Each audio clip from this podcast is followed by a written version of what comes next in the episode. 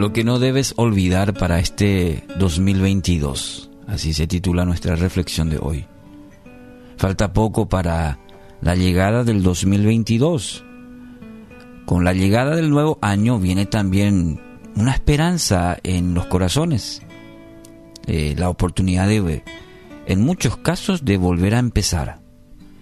Eh, cuando inicia un nuevo año, vuelven también eh, nuevas ilusiones, uno se traza metas, eh, se pueden visualizar oportunidades, nuevas oportunidades, y es como que se siente una renovación en todos los aspectos. Eh, no ha finalizado el año viejo y las personas empiezan a, a escribir promesas, sueños y también nuevos planes para el próximo año, ¿no es cierto? Si no lo hacemos de manera escrita, por lo menos ahí en la mente, en el corazón estamos con ideas, con planes, con sueños. La pregunta es, ¿está Dios allí en esos planes? ¿Piensas invertir más tiempo en tu relación con Dios? ¿Es una meta para este año nuevo que se aproxima en algunas horas como una prioridad también en tu vida? Estos últimos años, queridos amigos, oyentes, eh, nos han dejado grandes enseñanzas. Principalmente que no tenemos el control. No tenemos el control de nada.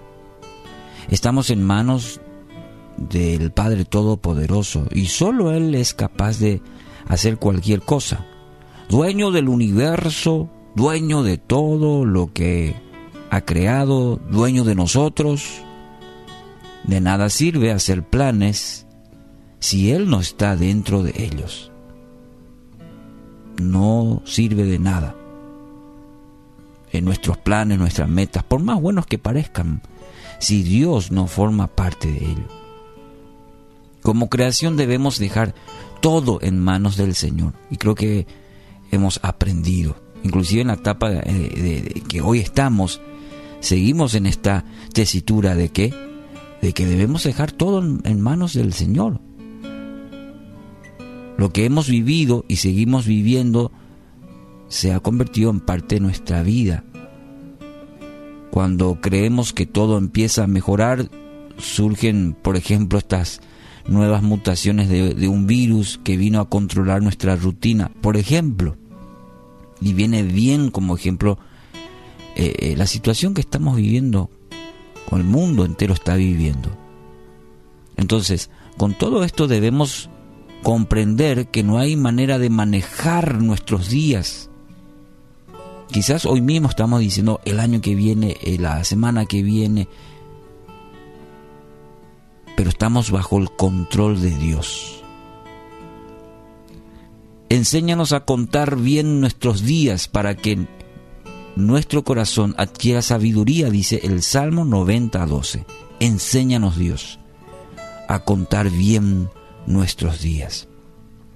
Entonces, coloquemos el nuevo año en manos de Dios. Dispongámonos a soñar, a planear y dejar que la voluntad de Dios se haga en nuestras vidas. Entonces, reflexionemos en estas metas para nuestro 2022, nuestro 2022. A ver, como meta, por ejemplo, amar a Dios por encima de todo, darle el primer lugar en nuestra vida. Esto, debe estar ahí en, en el número uno. Amar a Dios por encima de todo, de todo, de todo. Darle el primer lugar en nuestra vida. Agradar a Dios en todo. Puede ser, debería ser una meta para este 2022. Agradar a Dios. Otra meta, apartarnos de lo que nos aleja de Dios. Esa es una, una muy buena meta que podemos tener para este 2022. ¿Sí? Alejarnos de todo aquello o apartarnos de lo que nos aleja de nuestra comunión, de nuestra relación con Dios. Otra meta, buscar la presencia de Dios todos los días, conocerlo más. Otra podría ser poner en sus manos todos nuestros planes y proyectos. A lo mejor ya tenés varios proyectos para este 2022, varios planes. Poné en manos de Dios y decir, Señor, que no sea mi voluntad, sino la tuya. Exacto. Guardar nuestro testimonio también es una buena meta para este 2022. Que la manera en que nos conducimos, y no solamente en, el, en los límites religiosos, sino en toda nuestra vida, nuestro testimonio sea acorde a, lo que profesamos. Otra meta podría ser, o quiero animarte, ser más agradecido, pase lo que pase las situaciones últimas que, hemos vivido eh, nos deben enseñar a ser más agradecidos, ser agradecidos, pase lo que pase.